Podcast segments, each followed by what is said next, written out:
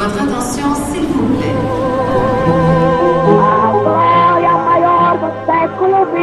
Alberto Santos Dumont habita cet immeuble. A história do Brasil nas ruas de Paris. Je suis brésilien, j'ai de l'or et j'arrive de Rio de Janeiro. Baseado no livro de Maurício Torres Assunção. Capítulo 6 A Capela da Humanidade, no bairro do Marré. No capítulo passado, você escutou como o positivismo de Augusto Conte chegou ao Brasil e como o apostolado positivista de Miguel Lemos exerceu influência no desenho da bandeira nacional. O amor vem por princípio, a ordem por base. O progresso é que deve vir por fim.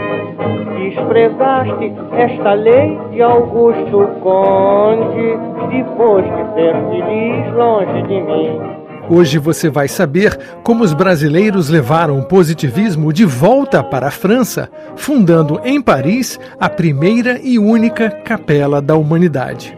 Transformar mais outra libra em dívida No mesmo ano em que o Templo da Humanidade foi inaugurado no Rio de Janeiro, 1897, o apóstolo Teixeira Mendes fez uma viagem de peregrinação religiosa a Paris.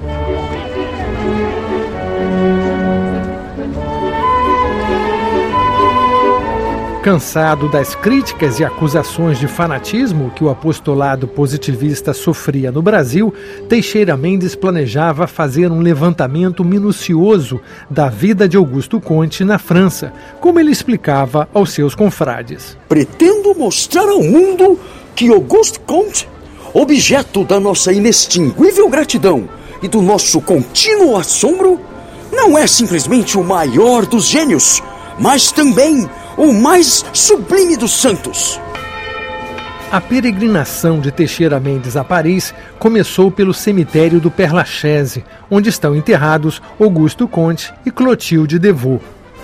Depois, visitou o antigo apartamento de Augusto Conte, onde se aborreceu com a zeladora do prédio, que não tinha a menor ideia do que era o positivismo.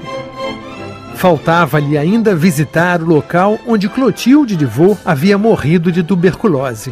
O antigo apartamento da musa inspiradora de Conte, no número 5 da Rua Payenne, no bairro do Marré. Segundo o poeta Manuel Bandeira, Raimundo Teixeira Mendes era um tipo peculiar. O Teixeira Mendes vestia casaca preta, andava todo de preto, com cabeleira solta, grandes bigodes.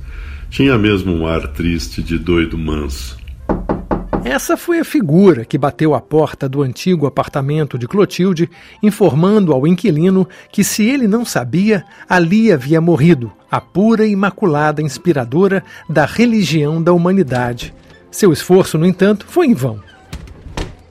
Apesar de todos os meus esforços, foi-me impossível visitar o sagrado domicílio, e muito menos fazer uma planta do apartamento, em consequência da absoluta oposição do atual locatário.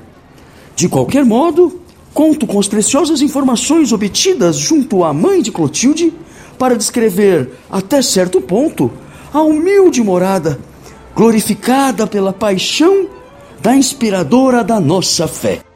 Naquele obstáculo inesperado, começava a obsessão dos positivistas brasileiros pelo apartamento de Clotilde de Vaux, então ocupado por um inquilino descrente e mal criado.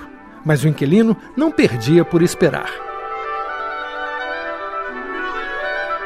O antigo apartamento de Augusto Conte, no Quartier Latin, já havia sido transformado em local de culto e reuniões por Pierre Lafitte, o positivista herege, segundo o apostolado brasileiro.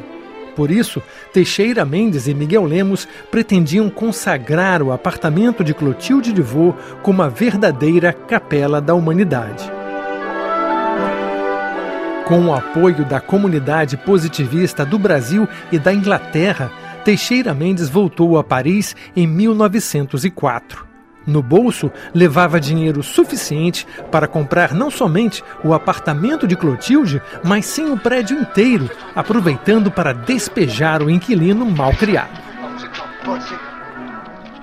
Assim, no dia 2 de junho de 1905, Teixeira Mendes inaugurou no bairro do Marré a Capela da Humanidade, ou o legado positivista ocidental junto à Santíssima Cidade de Paris, como Raimundo Teixeira Mendes a chamou no discurso de consagração da capela. Este modesto santuário é destinado, de acordo com os ensinamentos e desejos do nosso mestre, a colocar nesta santíssima metrópole o positivismo ao alcance de todos, especialmente das almas operárias, sobretudo femininas. As almas operárias, sobretudo femininas, formavam o rebanho preferido de Augusto Conte. Na sua concepção, por serem humildes e ignorantes, as mulheres ainda não teriam sido contaminadas pela metafísica do iluminismo. Logo, seriam mais receptivas às novas propostas do positivismo. Assim como no Rio de Janeiro, a Capela da Humanidade em Paris segue, dentro do possível, as prescrições de Augusto Comte para um espaço de culto e adoração. Direto da capela, ouvimos Lúcia Miesel, da Rádio France Internacional. Oi Maurício, eu estou aqui na Capela da Humanidade, no Marré, que é um lugar realmente muito interessante para os turistas brasileiros. Logo na entrada, você encontra uma bandeira do Brasil com o lema positivista Ordem e Progresso. Nas laterais da capela estão pintadas as imagens dos 13 grandes sábios da história, segundo o positivismo. Tem Shakespeare, São Paulo, Dante Alighieri e vários outros. Aqui na frente, no altar central, nós vemos uma pintura da humanidade representada pela Clotilde Devaux, a musa inspiradora de Auguste Comte. Olhando nos detalhes, você percebe que a pintura é obra do brasileiro Eduardo de Sá.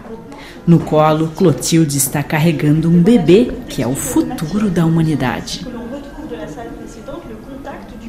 Vale notar, Maurício, que todo o templo está em ótimo estado de conservação tudo mantido como no dia em que Teixeira Mendes inaugurou essa capela em 1905. Nossa história sobre a Capela da Humanidade em Paris não estaria completa, porém, sem uma boa controvérsia acadêmica. Vamos ouvir a teoria do historiador francês Alexandre Gadi. Eu lamento muito, mas os positivistas brasileiros compraram o prédio errado. Clotilde de Vaux não morava no número 5 da rua Payenne, mas no número 7, o prédio ao lado. Pouco importa. Entre o charme da lenda e a evidência acadêmica, nós ficamos com a lenda. Até porque a Capela da Humanidade em Paris, fundada pelos positivistas brasileiros, faz parte hoje do patrimônio histórico francês e pode ser visitada na sua próxima viagem a Paris.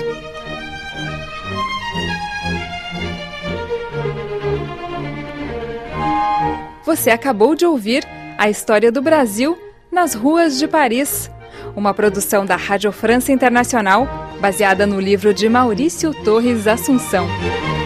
Com direção técnica de Pierre Zanutot e as vozes de Sérgio Riso, Alexandre Brás, Lúcia Miesel, Daniela Franco, Pierre Zanutot e Maurício Torres Assunção.